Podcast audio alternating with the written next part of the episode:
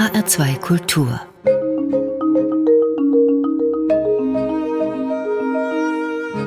Hörbuchzeit Und weiter geht es hier in der Hörbuchzeit jetzt mit einem Kinderhörbuch für fünfjährige, wissbegierige Kinder.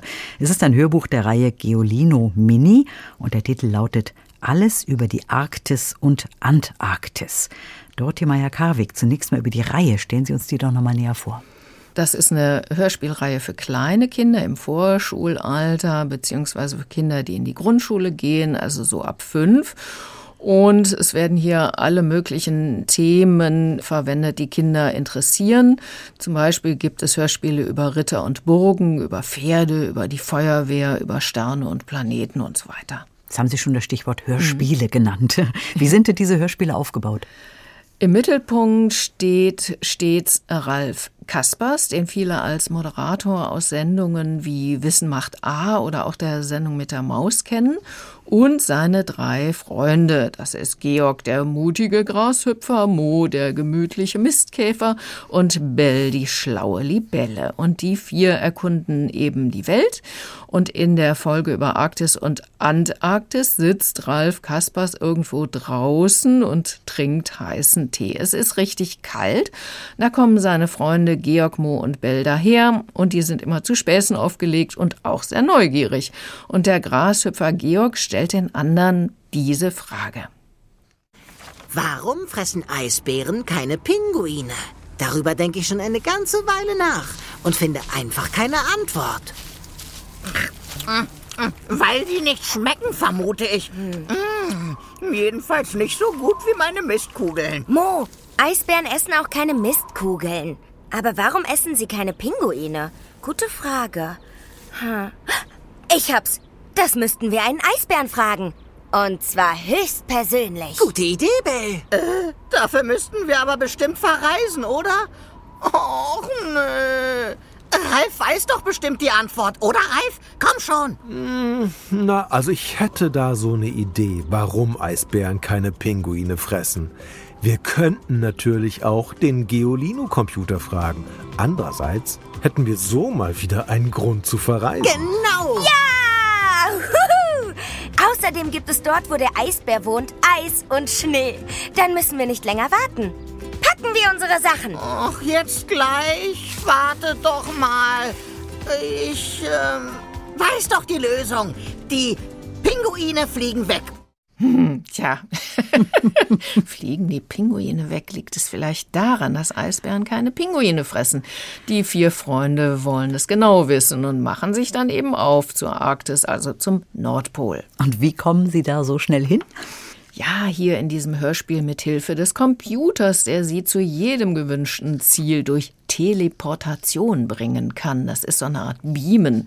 Das gibt's aber natürlich nur im Hörspiel, aber da klappt es wirklich sehr gut. Sehr praktisch. Ja. In der Arktis angekommen, sausen sie dann mit dem Schneemobil herum und lernen alle möglichen Tiere kennen, die dort leben. Beispielsweise Papageientaucher, die mit ihren bunten Schnäbeln so lustig aussehen, Sattelroppen, Walrösser und so weiter. Und über all diese Tiere erzählt Ralf Kaspers dann ein bisschen was und auch der schlaue Computer hilft mit Informationen weiter. Sie treffen auch Menschen, die in der Arktis leben und wärmen sich dann in einem Iglu auf, also einem Haus aus Eis und lernen auch, wie man das baut. Und dann treffen sie endlich wirklich einen Eisbären. Ralf bleibt lieber ein bisschen weiter entfernt beim Schneemobil stehen, aber die drei Insekten, die wagen sich an den schlafenden Bären heran. Und Georg der Grashüpfer hüpft dann sogar bis zu dessen Ohr, um ihm eben die entscheidende Frage zu stellen. Eine Frage? Welche Frage? Warum frisst du keine Pinguine? Schmecken die nicht?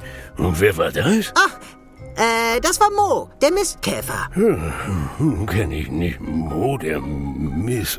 Was? Mo, der Mistkäfer. Also, wie lautet deine Antwort? Ich fresse nur, was ich kenne. Und ich kenne keine äh, Pengiun... Äh, Pungi... Er scheint nicht der Hellste zu sein. Oder wie heißen die? Wir müssen jemanden fragen, der schlauer ist. Aber wen? Wer könnte es sonst noch wissen? Das finden wir jetzt mal heraus. Der Eisbär kennt also gar keine Pinguine. Hm, Ralf schlägt dann vor, einfach die andere Seite der Erde zu erkunden, die Antarktis. Und dort landen sie dann per Teleportation auf einem Eisbrecher, nämlich der Polarstern, die seit gut 30 Jahren die Pole erkundet. Die Forscher sind gerade auf dem Weg zur Forschungsstation Neumeier 3 am Rande der Antarktis. Und die Wissenschaftler erklären dann ihre Arbeit und natürlich sehen die vier hier endlich mal Pinguine, und zwar Kaiserpinguine. Und die Insekten sind sehr fasziniert. Da! Da, da sind welche! Die watscheln ja wirklich. so lustig, so watschelig. Ja, an Land wirken Pinguine immer ein bisschen tollpatschig. Im Wasser aber, da sind sie flink und wendig. Geolino-Computer, erzähl uns doch ein bisschen mehr über Kaiserpinguine. Sehr gerne, Ralf.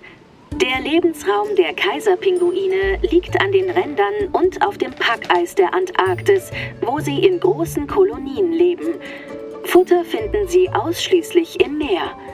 Ausgewachsen sind die Tiere rund 1,15 Meter groß, so groß wie ein etwa fünfjähriges Kind. Sie wiegen um die 30 Kilogramm. Hui! Ein Weibchen legt übrigens nur ein einziges Ei während der Brutzeit. Das Männchen brütet es anschließend in seiner Bauchfalte zwei Monate lang sorgfältig aus. Der Nachwuchs der Pinguinkolonie kuschelt sich eng aneinander und spendet sich so gegenseitig Wärme. Tja, da haben wir doch eine ganze Menge über die Kaiserpinguine erfahren. Und dann erfahren die drei neugierigen Insekten auch noch, dass Pinguine gar keine natürlichen Feinde haben. Und jetzt wissen die drei Insekten wahrscheinlich auch, warum Eisbären keine Pinguine fressen, oder? Ja, genau, die begegnen sich nämlich gar nicht. Die Eisbären leben am Nordpol, die Pinguine am Südpol. Also ich habe jetzt auch eine Menge gelernt, muss ich gestehen, auch über die mhm. Kaiserpinguine. Ja. Bei dem Hörspiel, also da gibt es eine ganze Menge zu lernen, für Kinder sicherlich auch. Und ich finde es auch wirklich sehr, sehr schön umgesetzt. Aber ich habe gern zugehört. Ja, ja, das ist sehr munter gemacht mit diesen gespielten Szenen und dabei sehr informativ. Und diese fantastischen Elemente, also sprechende Insekten, Teleportation und so weiter, das ist einfach sehr kindgerecht. Und die Informationen werden zwar ebenfalls sehr passend, passend, finde ich, für Fünfjährige vermittelt, aber eben doch auch so, dass sich auch Erwachsene das gut anhören können. Und noch einiges erfahren. Also ich habe auch noch ein bisschen was gelernt. Also eine wirkliche Empfehlung für Kinder im Vorschul- und im Grundschulalter. Übrigens, die Klimaveränderung, die wird zwar auch erwähnt, aber ja, so ohne Angst zu machen. Und das finde ich auch ganz wichtig bei diesem Alter. Im Vordergrund steht wirklich der Spaß daran, etwas Neues zu erfahren. Denn wir wissen ja auch, man schützt nur das, was man kennt. Vielen Dank, Dorothee Meyer-Karweg. Wir haben vorgestellt aus der Reihe Geolino Mini alles über die Arktis und Antarktis. Erzählt von Ralf Kaspers, Maike Dähn, Corinna Dorenkamp und anderen. Es ist eine CD, 46 Minuten Hörzeit zum Preis von knapp 10 Euro und empfohlen ist dieses Hörbuch für alle ab fünf Jahren, erschienen bei CBJ Audio.